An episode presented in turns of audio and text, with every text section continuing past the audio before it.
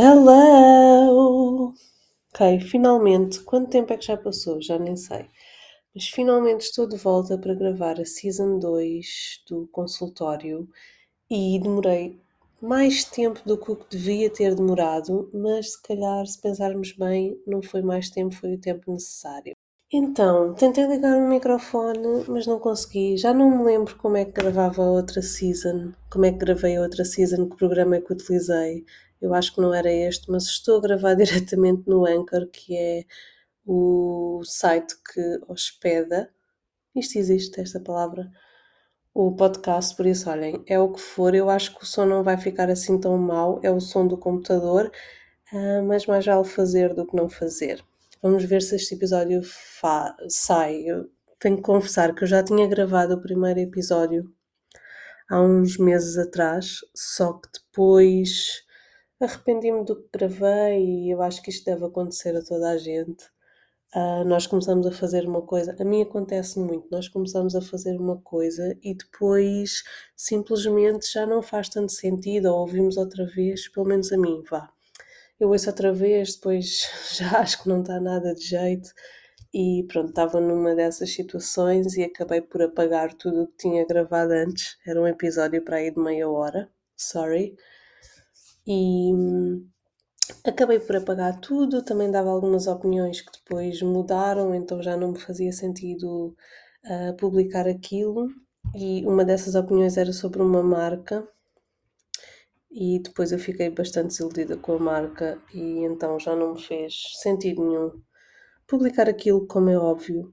E então, olhem, vou começar do zero. Já nem sei o que é que falei naquele episódio, só sei por alto e não trago nenhum tema em específico para este primeiro episódio, por isso vai ser random, dando um ponto de situação. Não é que soubessem alguma coisa da minha vida privada, quer dizer, sabiam várias coisas da minha vida privada na temporada anterior, mas entretanto eu demorei imenso tempo até gravar esta season porque eu mudei de emprego, fiquei sem o outro emprego onde estava antes, que era um emprego que eu gostava bastante ah, porque vocês sabem, acho eu, que eu adoro maquilhagem, eu adorava, já não sei, neste momento estou numa fase muito dúbia, muito dúbia da minha existência.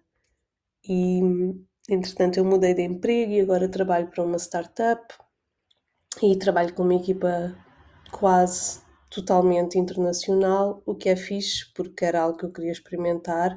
Também me obrigou a, por exemplo, falar inglês o dia inteiro e acho que isso é uma boa evolução para nós, um bom treino. Um, e era algo que eu, quando fiquei sem um outro emprego, pensei bastante no que é que queria fazer e trouxe-me aqui uma reflexão de. Eu sempre tive um bocadinho de pânico, de. criei esse pânico de ficar sem emprego. E isso já me tinha acontecido no passado e era algo que, eu, que foi numa situação de um emprego que eu sabia que era com um tempo. Um, tinha o seu tempo para terminar. Era um emprego, como é que se diz? Não é tempo determinado, é outra coisa. Pronto, vocês sabem.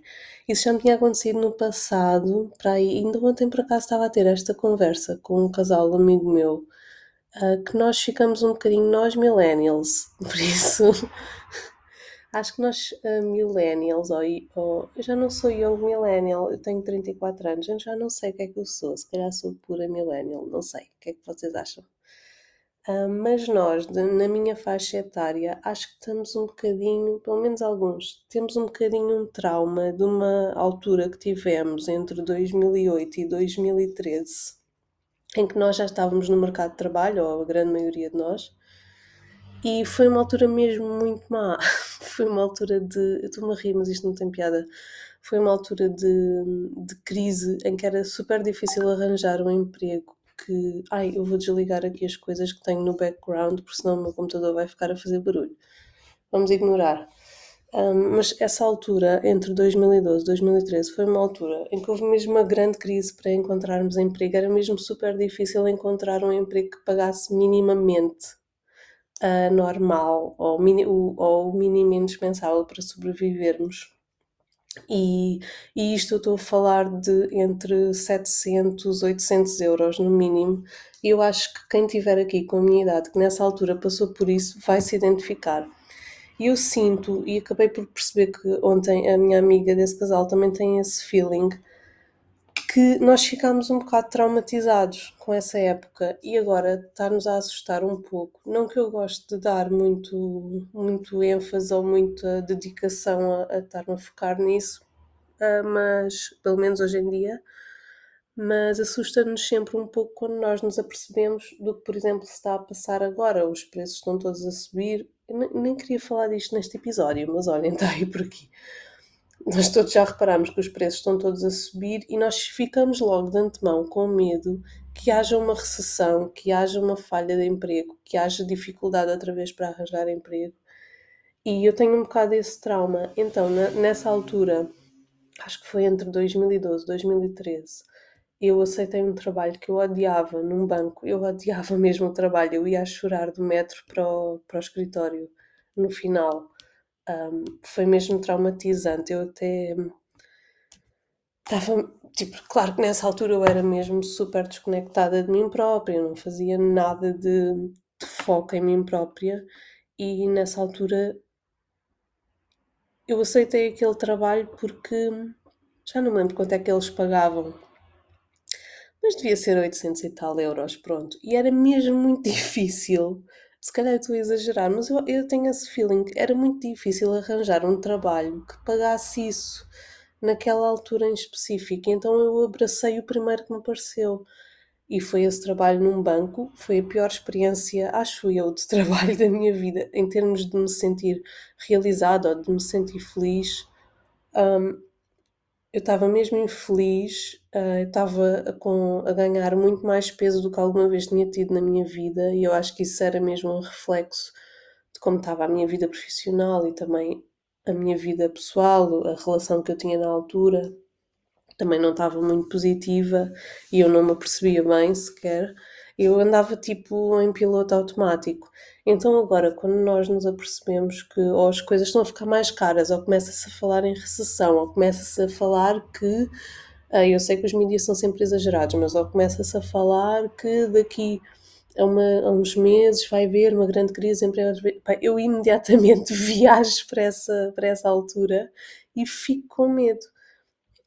E sinto-me muito bloqueada, porque e começo logo a, a, a, fazer planos de emergência na cabeça do género, ok, se me acontecer outra vez, eu ficar sem emprego ou eu ter dificuldade em, em encontrar um emprego, agora o que é que eu faço nesta altura? Porque entretanto já se passaram mais de 10 anos desde essa época.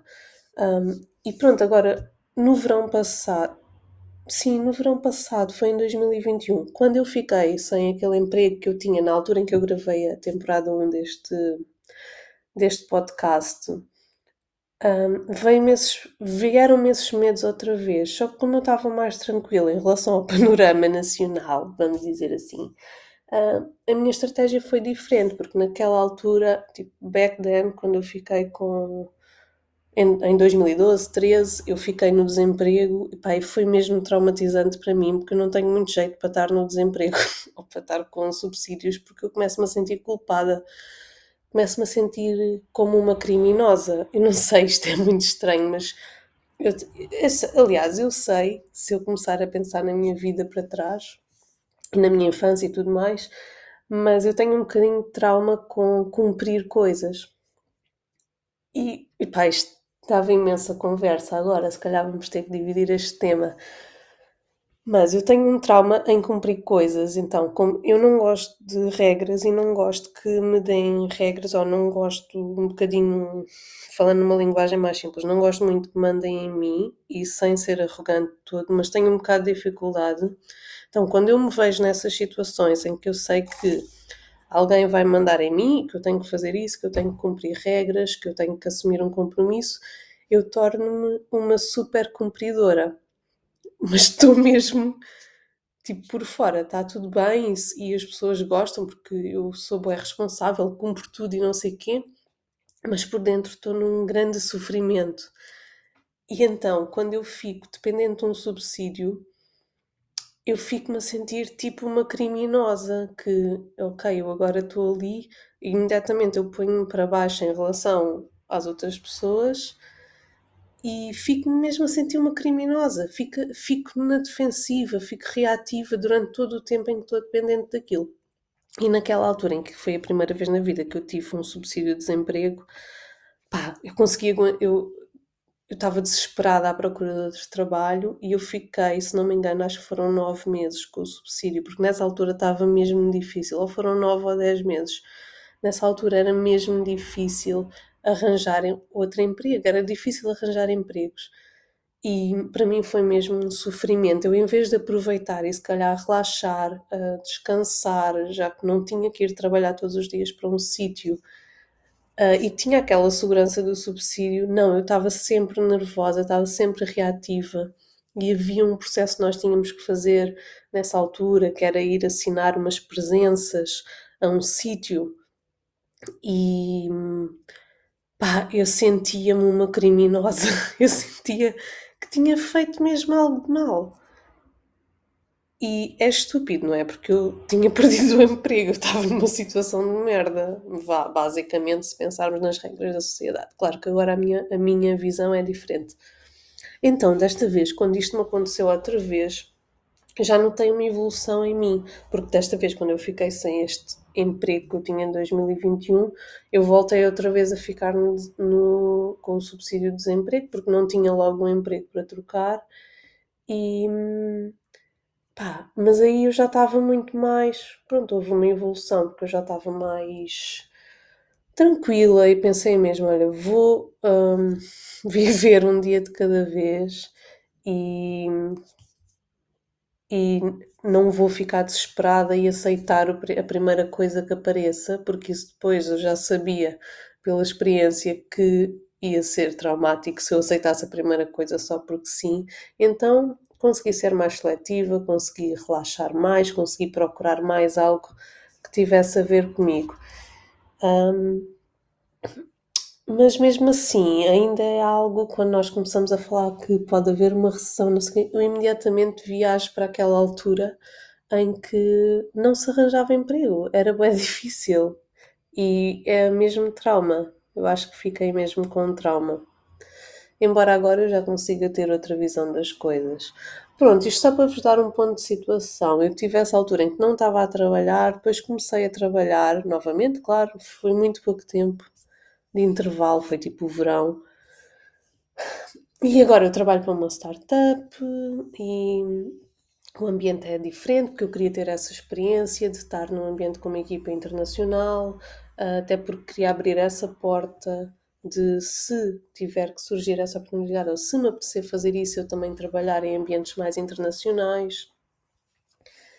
E claro que o tema da, da empresa não tem muito a ver com os meus gostos pessoais, só que o que acabou por acontecer nos últimos meses é que eu tenho sempre esta coisa, quando eu faço um shift ou quando começo um trabalho novo, eu tenho ali uns meses em que eu fico mega dedicada àquilo e depois parece que não faço mais nada, não faço nada das minhas paixões. E era isso que eu também queria partilhar aqui, porque eu não concordo com isso.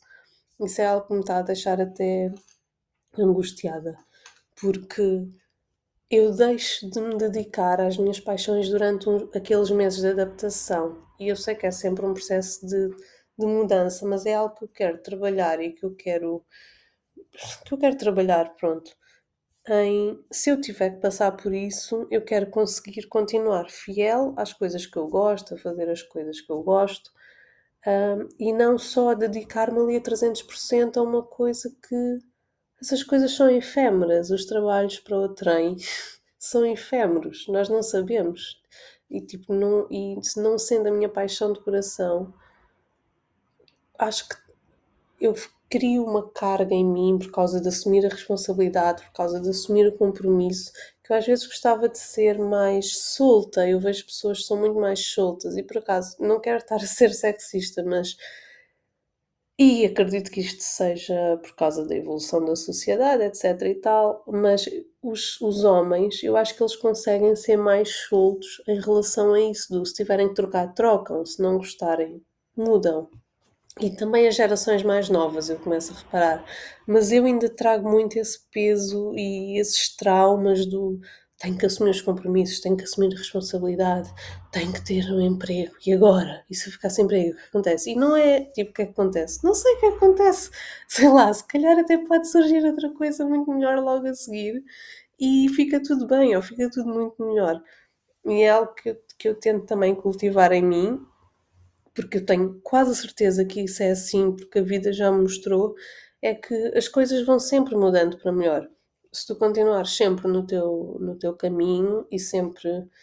E o que eu sinto cada vez mais ultimamente é conectada comigo, com quem eu sou, as coisas mudam sempre para melhor. Eu tinha um mantra aqui há uns meses, uh, por acaso agora não tenho pensado muito nele, mas é um bom mantra que era as coisas mudam para melhor num segundo. E é mesmo verdade. Garanto-vos que é mesmo verdade. Nós nunca sabemos, mas se nós nos focarmos nisso, as, as coisas mudam para melhor num segundo, com certeza vão mudar para melhor num segundo. Então, isto era só para vos dar um ponto de situação, porque leva-me a outro tema que é. Um, eu sempre partilhei, principalmente com o meu círculo mais íntimo e quem me conhece sabe, eu tinha uma grande paixão por maquilhagem.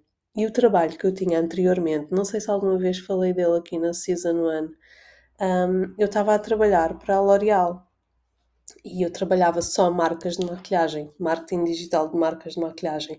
Ou seja, era tipo um sonho, porque eu sempre adorei maquilhagem, dedico-me a este tema, sei lá, para aí, desde 2007, 2008.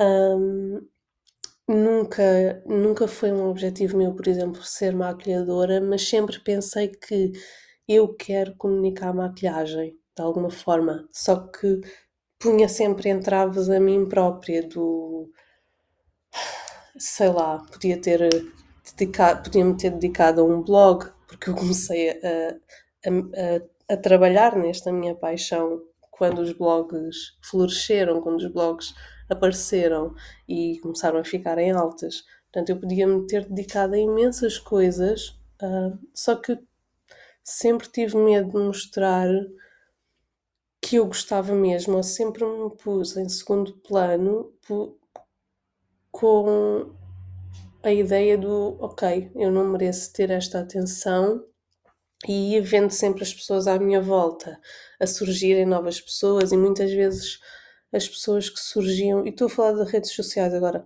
as pessoas que iam surgindo, eu olhava e pensava, what the fuck? Faziam coisas que eu nem achava que tivessem qualidade, mas ganhavam imensa expansão e imenso potencial. E a única diferença entre essas pessoas e eu era que elas arriscavam e, e mostravam-se ao mundo e deixavam acontecer. E isso foi uma grande lição e ainda é, porque eu ainda tento combater isso.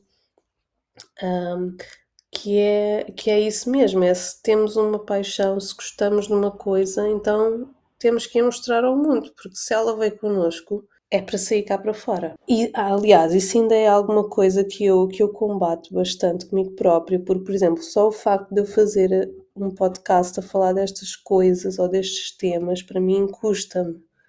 Eu estar aqui a pensar que, ok, a seguir vou ter que publicar isto publicamente por exemplo, na Season 1 eu peguei naquele tema do, do desgosto amoroso porque queria partilhar as coisas que tinha aprendido com o desgosto e as coisas que tinha aprendido para eu ficar bem e para mim isso era fácil partilhar porque não era, sei lá, não era o meu objetivo de vida, por exemplo, trabalhar com esse tema. Então uh, era muito mais fácil ir gravar os episódios e pensar em temas. Nesta temporada o meu objetivo é mostrar um bocadinho mais mostrar-me um bocadinho mais, ou coisas que tenham mais a ver comigo, tipo, caguei para o desgosto amoroso, não é? Isso já passou, já tive os meus learnings, já, já evoluí, já, já, já passei para outra fase, já partilhei as coisas que, que fui aprendendo, se calhar até posso ainda partilhar em algum episódio desta temporada algo que ainda não tenha surgido, mas pronto, está-se bem, já ficou, ficou lá atrás. Agora, eu decidir que esta temporada vai ser muito mais eu, custa-me muito mais. Eu estou a gravar este episódio com um nó na garganta. Espera, tinha uma coisa importante para dizer e agora esqueci-me. Ah, já sei, muito importante, ok. Eu sempre tive esta paixão por, por make-up e alimento-a mesmo há imensos anos. Só que ultimamente, nos últimos meses, ou se calhar desde que eu comecei este trabalho novo, parece. Não, mentira. Desde que eu fiquei sem um outro trabalho, que eu pus muita fé naquele outro trabalho e depois acabou. Acabou, pronto, as coisas da vida. E eu acabei por não ficar lá houve imensas mudanças e não dava mesmo. Pai, parece que comecei, não sei se eu fiquei revoltada ou, ou triste, mas comecei a pôr um bocado de parte aquela paixão que eu tinha pela maquilhagem. E agora dou por mim, às vezes, a pensar: será que eu ainda gosto de maquilhagem? Será que eu ainda tenho esta paixão? ou foi algo que já passou, ou foi um devaneio que eu tive durante, sei lá, mais de 15 anos. Não consigo perceber. Parece que sinto que das duas, uma, ou realmente essa fase da minha vida já passou e eu agora estou interessada noutros temas, e eu consigo identificar alguns temas que eu agora pesquiso e que, e que me entusiasmam, ou então. Hum, eu não estou, eu estou chateada interiormente e acabei por adormecer essa paixão para não ter sequer que me chatear com isso porque estou desiludida ou não me apetece. Um, por isso estou muito com essa dúvida agora. Ah, não sei bem, mas ultimamente coisas que eu gosto muito de pesquisar. Eu gosto de. Ai, desculpem, estou a mexer em papéis. Eu gosto de. Porquê? Porque eu lembrei-me que neste episódio, e daqui a pouco vou acabar o episódio para não vos dar seca, mas eu lembrei-me que neste episódio eu podia abrir. Eu estou sempre a escrever ultimamente. Um, e está muito aí essa trend do journaling. Mas ultimamente eu estou sempre a fazer apontamentos em coisas e é, é algo que eu gosto de fazer. Eu sempre adorei escrever. Mesmo, eu escrevo, eu quando era pequena não sabia escrever, eu já brincava a escrever, a fazer linhas. Ah, eu gosto mesmo de escrever, então às vezes eu tenho ideias e começo a escrever. Eu lembrei-me, se calhar, de comentar algumas coisas random que eu vou escrevendo. Não sei, às vezes dão bons temas de reflexão, porque eu volto a abrir esses cadernos e às vezes vejo frases que me fazem clique. E eu acho que é, esse, é essa a magia que as pessoas dizem que existe à volta do journaling. Uh, que é che chegamos a, a conclusões importantes para nós através de coisas que escrevemos. E porque quando nós estamos a escrever, às vezes quase que entramos, pelo menos a mim acontece-me, quase que entramos num transe e começam-nos a sair coisas que se calhar nem nos tinham vindo à cabeça antes. Então, ultimamente eu tenho gostado muito de pesquisar mais coisas sobre estilos de vida, que estilo de vida é que eu quero ter, como é que eu quero estar neste mundo, nesta vida. Um, tenho trabalhado mais o meu lado espiritual, mais autoconhecimento. Eu acho que principalmente é isso. Eu tenho trabalhado muito o meu autoconhecimento e isso eu já tinha partilhado desde a temporada 1. Um, e, e o que acabou por.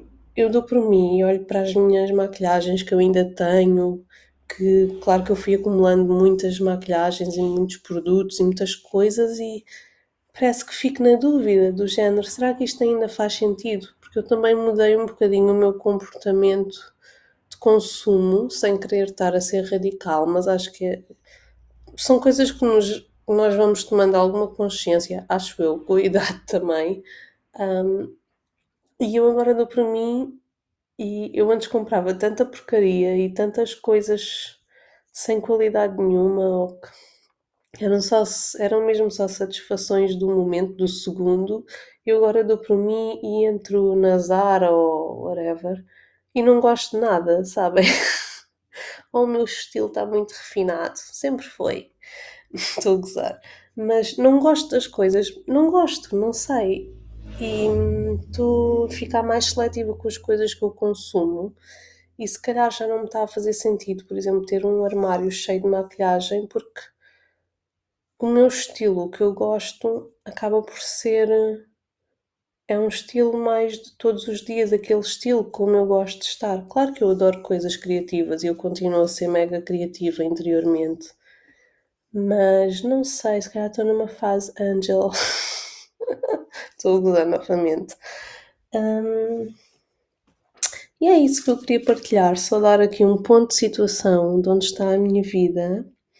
Uh, algumas coisas mudaram porque eu comecei a viver com o meu namorado, eh, que é outro, não é aquele louco daquela história que eu vos contei na Season 1. Por isso, isso mudou. Eu nunca tinha vivido com um namorado, portanto já tenho também algumas aprendizagens disso. Eu nunca tinha assumido isso, o viver com o parceiro. Um, não sei se vou muito tarde ou vou, ou vou a tempo, mas eu conheço muitas amigas que já vivem com os namorados desde cedo, já viveram com mais do que um. Eu nunca tinha assumido isso. Ah, já claro que já tinha tido namoros longos, mas nunca tinha feito isso. Por isso tenho essa nova experiência para partilhar. Um, é isso, eu vou pensar nos temas. Eu já tinha feito até uma lista de temas para a Season 2. Só que eu acho que já não vou cumpri-la. Por exemplo, queria-vos falar sobre amizades tóxicas, porque tive uma situação e vou acabar por falar nisso. Tive uma situação em que, em que eu tive que terminar com uma amizade, o que me fez também refletir que em certas alturas eu atraio certos tipos de amizade e tem sempre o mesmo padrão, que é interessante de analisar. Depois o meu trabalho de autoconhecimento, tenho feito algumas terapias que eu acho fixes, que aconselho às pessoas que eu conheço. Há alguns traumas que nós trazemos de quando somos crianças e refletem-se imenso na nossa vida adulta. Eu tenho identificado muitas coisas desse género. Ah, e basicamente é isso, refletirmos sobre a vida. Espero, não vai ser seca, vai ser fixe. Vou trazer histórias, vou tentar trazer se calhar alguns convidados que eu possa achar interessantes, temas para desenvolver. E olhem, agora já está, vou ter que fazer a Season 2. Vemo-nos no próximo, ouvimos-nos no próximo episódio. Ah, pois é, deveria começar a gravar, porque agora os podcasts gravam-se, não é? Para terem alguma imagem. Pronto, vou tentar fazer isso. Vamos ver, babies. Tchau. Ah, e digam-me, ah, devo voltar à minha paixão por make-up ou devo cagar para isto? Não sei, estou indecisa. Beijos e até breve.